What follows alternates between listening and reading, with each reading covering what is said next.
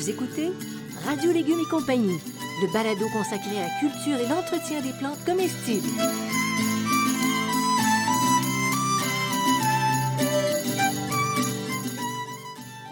Laitue, Basilic, plantation, poivron, bleuet, pollinisation, haricots, arrosage, fraises, insectes ravageurs et maladies, concombres, fertilisation. Radio Légumes et compagnie, le balado qui vous dit tout pour cultiver et entretenir simplement les plantes comestibles de façon naturelle.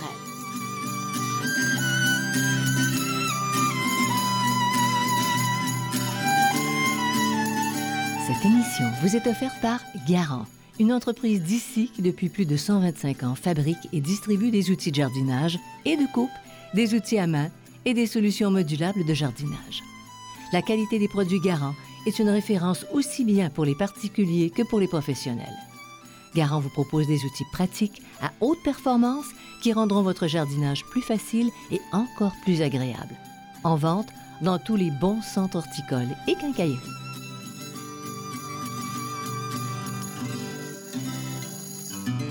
Bonjour tout le monde, très très très heureux de vous rencontrer à nouveau sur ce balado. Bonjour Bertrand Dumont. Bonjour Janine Ross. Aujourd'hui, tu changes, de, tu changes de tablier. La dernière fois, tu étais entomologue, en tout Oui. cas, entomologue du jardin. Entomologue amateur. Hein, parce Euh, que- euh, Mais là, nous allons te vouloir comme médecin.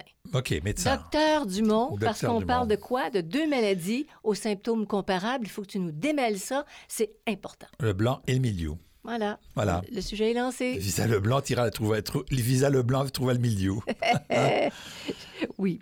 Alors, comment on l'identifie, le blanc? Tiens, commençons par Alors, euh, notre premier. Ça commence à en dessous, sur les faces, euh, la face inférieure des feuilles. Sur les fesses, dis-le, affirme. Non, je ne suis pas de, je ne suis pas de cette obédience-là. Donc, sur la face inférieure des plus vieilles feuilles, quand il y a moins de soleil, donc il y a plus d'humidité, on va le voir tout à l'heure. Petites taches vert jaune pâle de forme circulaire à angulaire qui vont se couvrir tranquillement d'une poudre blanche qui va, elle, passer sur la partie supérieure de la plante. Donc, ils font de l'alpinisme. Oui, Le ben, blanc fait de je- l'alpinisme. Je ne sais pas trop comment. Je ne sais pas s'il passe par le côté ou il passe par euh, l'intérieur, là, je ne sais pas trop. Là. Et donc, finalement, la, la- la feuille va être totalement recouverte de blanc. Là, la feuille va être presque blanche. Et là, c'est très pas bon signe. Non, c'est pas bon. signe. Mauvais signe. Ouais. Bon, euh, comment ça progresse, cette maladie-là, docteur Dumont? Du bas de la plante vers le haut de la plante. Mhm. OK? Donc, si vous avez des feuilles dans le bas qui sont un peu abîmées, vous pouvez commencer à les enlever. Là, on va en reparler sur le contrôle. Là. Mais tu les élimines délicatement parce que si ça tombe au sol, Oui. ça se Oui, remultiplie ça, il faut, aussi. il faut toujours être délicat avec les plantes. Mais le- avec le blanc particulièrement, parce que c'est de la Avec poudre. tout, dans tout le temps. Tu as raison. Quel est le stade le plus avancé de la maladie? Alors, Je sens qu'on va avoir peur. Les feuilles virent au brun et puis elles se fanent, puis elles meurent. Comme ça. Voilà, c'est Fini. fini. Et les pétioles aussi des fruits sont infectés. Donc, si le fruit n'est pas mûr, le pétiole infecté va empêcher le, passage de la sève, les changements de tanin en sucre et ainsi de suite. Donc, euh, la, la récolte est compromise. Et ça fait euh, Oui, encore ça, une fois. Encore une fois. J'aime beaucoup ta manière de, de dire ça. C'est Surtout- triste. Surtout à la radio, c'est très, très, euh, très bien. Très évocateur, Très oui. évocateur. oui. Le cycle vital du blanc. Comment, com- comment ça s'organise, cette, cette histoire de transmission de maladie? Il survit à l'hiver dans des tissus infectés dans les mauvaises herbes. OK, donc si vous le mettez, vous mettez, euh, vous avez beaucoup de blanc, vous le mettez dans le compost, il va rester dans le compost, si dans le compost ne monte pas à 60 degrés Celsius. OK? Mhm. Il se réveille quand la température atteint 10 degrés Celsius, le fameux 10 degrés Celsius, et il se développe totalement quand il a il- il- à 26 degrés Celsius. Mais si la température monte au-dessus de 26 degrés Celsius, là, il ralentit sa progression. Et, et vous avez déjà fait, cher docteur Dumont, le parallèle entre, entre la COVID, qui était moins transmissible quand c'était ça, plus chaud, comme donc ben, les, les c'est liens dans la, la- dans on la parle de la COVID, mais on parle aussi de, de la grippe saisonnière. Elle est saisonnière, pourquoi? Parce qu'elle va être plus être euh, quand il y a une température. La COVID, on dit que la COVID, c'est c'est 12 degrés Celsius et euh, 60% d'humidité ou 70% d'humidité. C'est là qu'elle est le plus, euh, le plus efficace à se multiplier. Donc, quand il fait 30 degrés, puis 80% d'humidité, elle est moins efficace. C'est pour ça que l'hiver, on a l'impression qu'il y en a moins, puis l'été, l'hiver- euh, l'été, il y en a moins, puis l'hiver, il y en a plus. La grippe, c'est un peu la même chose. La grippe, l'été, il y en a moins parce qu'elle se développe moins, elle n'aime pas la chaleur. Les- en général, les maladies aiment l'humidité et euh, Une chaleur tempérée. tempérée. Oui. Ouais. Alors, quelles sont les conditions qui influencent le développement du blanc? Là, même s'il n'y a pas de pluie, même si on est pourtant en partant sec, mais qu'on a une humidité relative de l'air de 70 à 80 OK, tu dis temps sec, c'est-à-dire une période où il n'y a pas de pluie, Pluie, mais pas ça. du Temps tout. là. sec sans pluie, là, il n'y a pas de sécheresse, un peu de sécheresse, mais si l'humidité de l'air est à 70 Ouais. à 80 là, la- la- le, le blanc va se développer. Donc, les, les étés où est-ce qu'on a des humidex très forts, là, ça ne veut pas dire que parce que c'est sec qu'on n'aura pas de blanc. là. Mhm. OK, il faut faire attention à ça. Le sol aussi doit être sec. Ne doit, pas être sec. Un sol sec, ça va augmenter, euh, la plante va être moins résistante. Donc, euh, moi, ce que je fais, c'est que je, maintiens toujours mon sol frais. Je fais un petit arrosage le soir, un plus gros le matin, donc je joue un peu avec ça. Et aussi, s'il y a d'importantes variations de température entre le jour et la nuit. OK, donc, si on a un- une journée à plus 30, puis là, il, y a, se met à pleuvoir, puis la température tombe à 10 degrés, là, ben, à ce moment-là, c'est pas bon. C'est pas bon. En Mais général, ça quand c'est génère la condensation. ça le- génère la en- condensation. Puis ouais. c'est- pour une fois, c'est pas trop grave, mais si ça fait ça deux, trois fois, c'est plus embêtant. Et puis les spores aussi sont déplacés par le vent. Alors, ça, ça emporte le vent. Alors, toi, c'est ça. En arrosant ton sol, tu évites le transport. Les spores restent collés. Un peu plus, là. Un Au peu sol. plus. Il reste collé au sol, mais pas, c'est pas, c'est pas vraiment l'obje- l'objectif de la chose. C'est pas l'objectif de la chose. Mais c'est euh, parce que quand le sol est sec, la plante est moins résistante. C'est des plantes en général qui demandent beaucoup, qui demandent, euh, c'est toutes des plantes. euh, en général, c'est des plantes qui aiment bien l'humidité, qui, qui sont attaquées par le blanc, donc euh, c'est ça. Et puis une plante qui est comestible et qui est infestée. C'est assez désastreux, ça. C'est désastreux. Alors, je vais Ouais. vous en donner euh, pas quelques-unes. Je vais vous en donner. Quelles euh, sont les plantes comestibles les plus infestées? Dis-moi pas que tu nous sors une liste. Mais achetez vos trucs, même si on est en été. Betterave, bêta-carte, choux, cerises de terre, concombre, courge, courgettes, épinards, haricots, laitue, melon, pastèque, piment, pois, poivron, radis et tomates.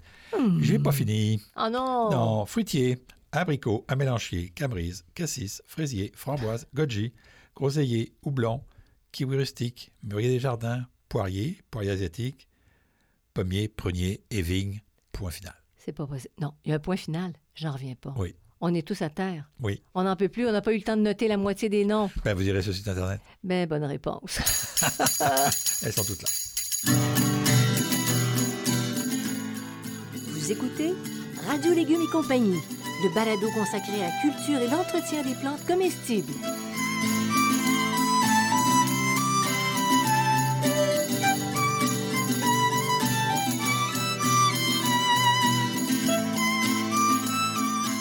Il est temps de récolter vos fines herbes et vos légumes.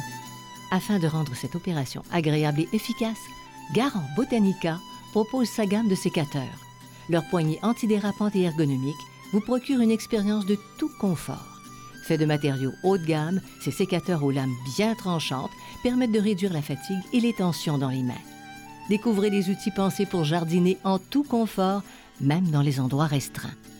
Les outils Garant Botanica accompagnent les jardiniers dans leurs projets. En vente dans tous les bons centres horticoles et quincailleries.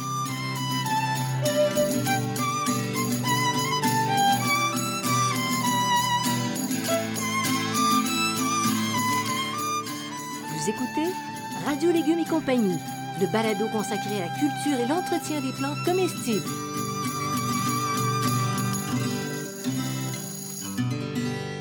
Alors là, tu nous as fait la description, on sait à quoi s'attendre sur cette maladie du blanc, nanana. Est-ce que, docteur, il y a des méthodes préventives? Oui, il y a des méthodes préventives. Donc, utiliser des variétés résistantes. Elles sont indiquées dans les catalogues en général. Il y en a plus, un peu plus chez les, euh, chez les, chez les fruitiers que chez les, euh, les légumes, là. Mais euh, parce qu'il y a certaines, euh, notamment chez les courges, les courgettes et tout ça, là, c'est un- c'est un peu endémique, là. C'est, on a beau faire tout ce qu'on veut, là, ça, Ça ça, revient. ça revient assez systématiquement. Mais il y a certaines variétés résistantes. On évite toujours d'arroser le feuillage quand la température euh, extérieure est élevée, mais on devrait toujours éviter d'arroser le feuillage. Je parle une fois que la plante a bien poussé. Là. C'est sûr qu'en début de saison, là, euh, quand la plante commence à pousser, qu'on vient planter, on arrose le feuillage. Mais dès que la plante a atteint une certaine hauteur, là, on, on arrose vraiment le plus proche du sol possible. Attends, j'aimerais ça que tu précises une chose. Tu dis, Oui. euh, il y a des plantes qui sont résistantes. Comment, nous, on peut le savoir? que- Catalogue. Catalogue. Catalogue. on- on- C'est indiqué dans C'est- tous les catalogues. c'est indiqué dans les catalogues quand ils le sont. C'est pas indiqué qu'ils le sont pas, c'est indiqué qu'ils le sont. Quand ils sont Alors, résistants. résistant. Donc, quand on fouille dans ces catalogues, là, maintenant, c'est des- beaucoup de catalogues en ligne aussi qu'on a. Donc, quand on fouille dans ces catalogues, on peut regarder, là, puis on, on a les informations euh, qui sont nécessaires. OK, mais comment ils parviennent? C'est par hybridation? Elle est plus résistante au C'est blanc, pas forcément c'est c'est- quoi? Il y a des vieilles variétés qui, sont, qui étaient résistantes au blanc. Il y a des nouvelles qui le sont, qui le sont aussi. euh, c'est- la génétique de la plante qui fait qu'elle est résistante. Pourquoi il y a des gens qui sont toujours enrhumés? Pourquoi il y a des gens qui sont jamais enrhumés? Là. Bonne réponse, docteur Dumont. Bon, tu sais, Ouais. Euh, quand la plante s'y prête, on éclaircit le centre de la plante. On espace suffisamment les plants pour une bonne circulation d'air. C'est très important. hein. Si vos plantes sont trop tassées puis que l'air circule mal, euh, Il y a de l'humidité, il y a de l'humidité, c'est ça, il y a de l'humidité qui va rester.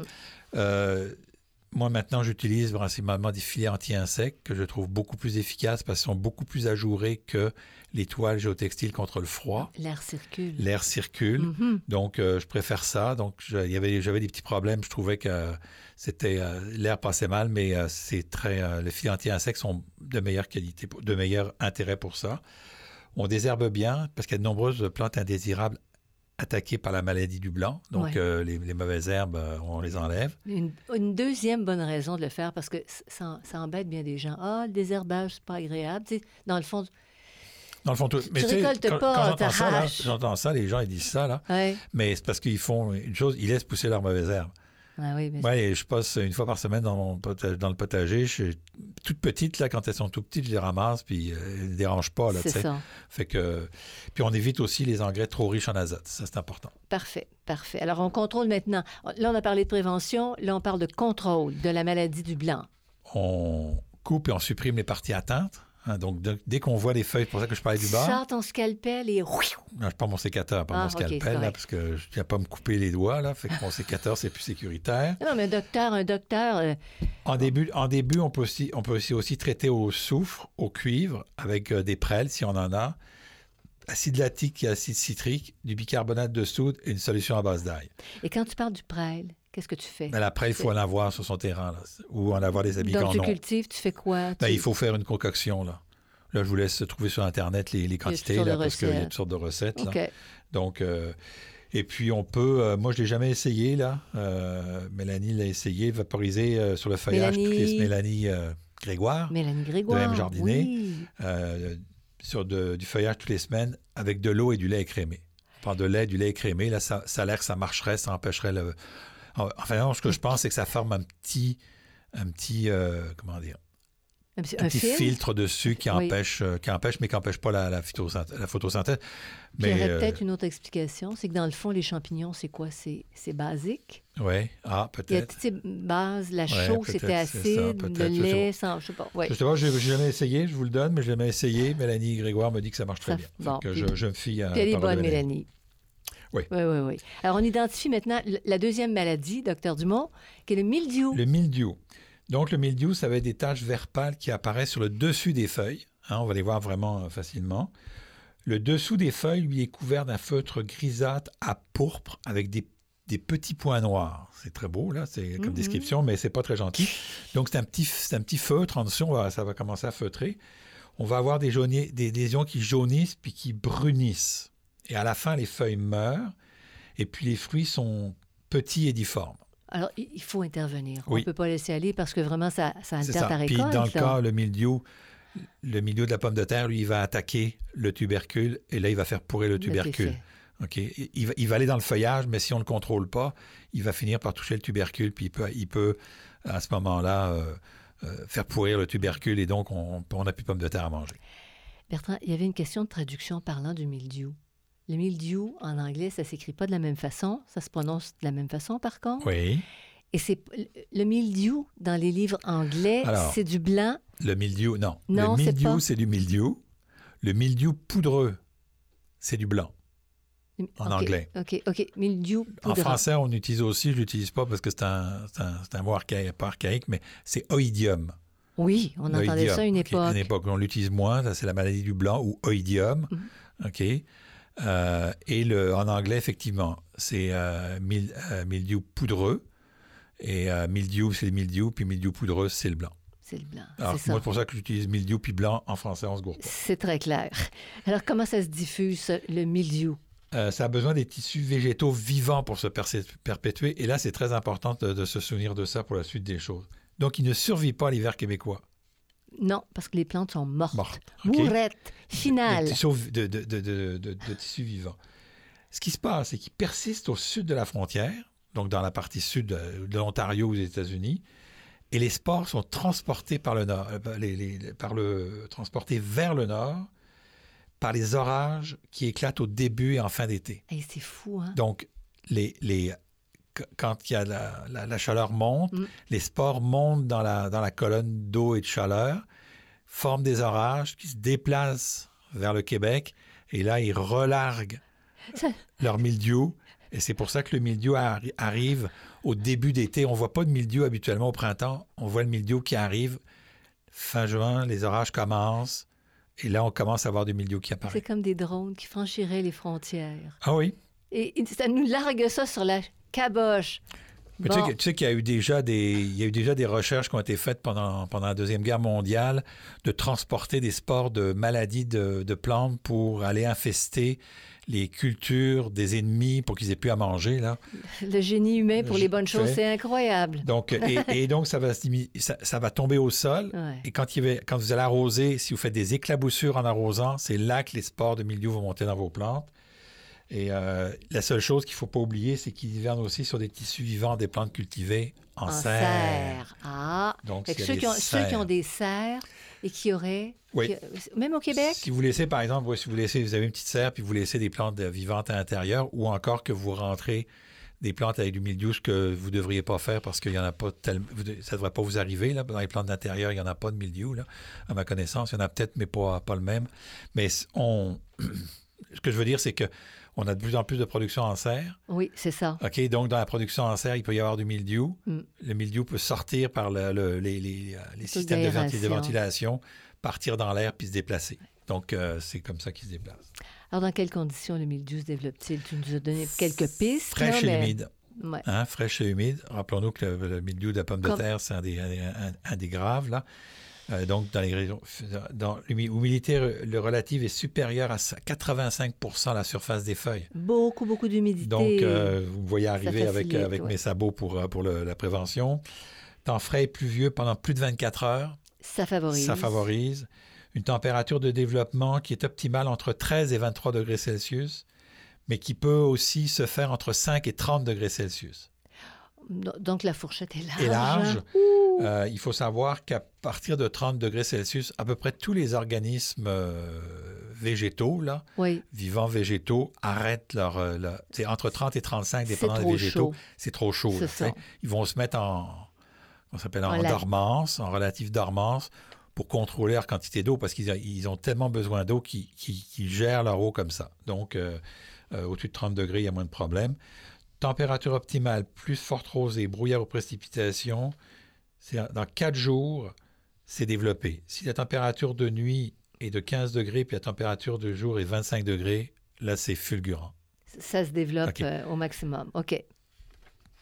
La contamination, dans de très bonnes conditions. C'est-à-dire quand vous avez toutes les conditions réunies, ça peut contaminer en une heure.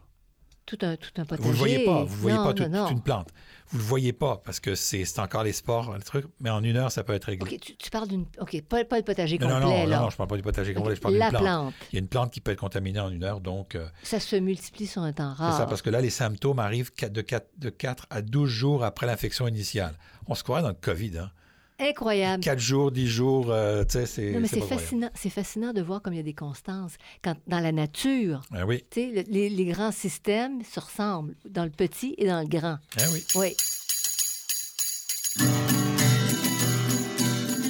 Vous écoutez Radio Légumes et compagnie, le balado consacré à la culture et l'entretien des plantes comestibles.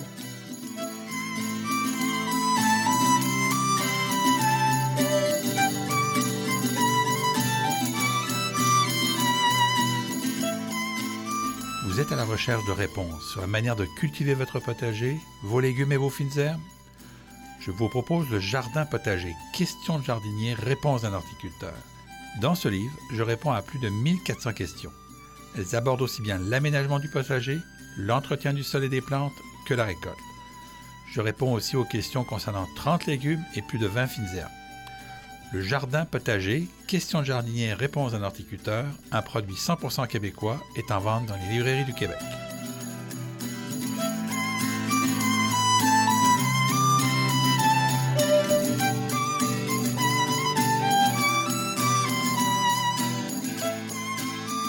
Vous écoutez Radio Légumes et compagnie, le balado consacré à la culture et l'entretien des plantes comestibles.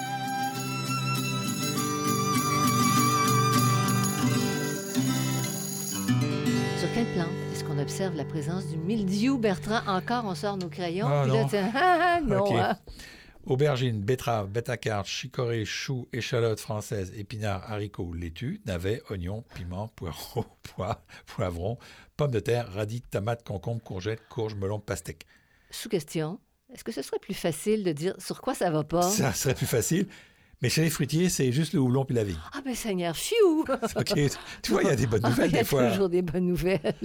Donc, pour ceux qui veulent la liste exhaustive, Oui, toujours sur le elle site est sur le site. Mais encore une fois, Bertrand, ça, c'est répertorié. Tu sais, ça- ça- Mais ça ne nous attaque pas de front comme ça ne veut pas dire que c'est tout. Il y en a qui sont plus, il y en a qui sont moins. La pomme de terre, on en a plus. Là, je vous donne toutes les plantes, tous ces potentiels, mais Oui. il y en a où ça ne l'est pas. Il y, a, il y a des variétés qui sont même pas marquées résistantes dans le catalogue qu'ils sont. Ça dépend aussi de la manière dont vous cultivez. Ça dépend, ça dépend de la température. Ça dépend de beaucoup de choses. Quand je vous dis ça, là, il n'y a pas de. C'est pas que ça va arriver, c'est sûr, puis que toutes ces plantes-là vont en avoir. Je vous donne juste les plantes où est-ce qu'il peut y en avoir. parfait, parfait.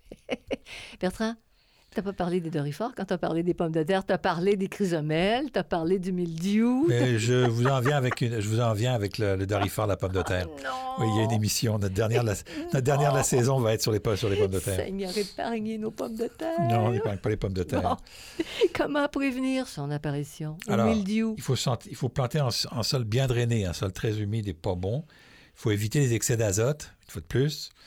Il faut une circulation d'air adéquate entre les plantes, on s'en serait douté. Il faut éviter de mouiller le feuillage, donc pas d'irrigation par absorption. On utilise des gouttes à gouttes, des mini-asperceurs ou des tuyaux sointants.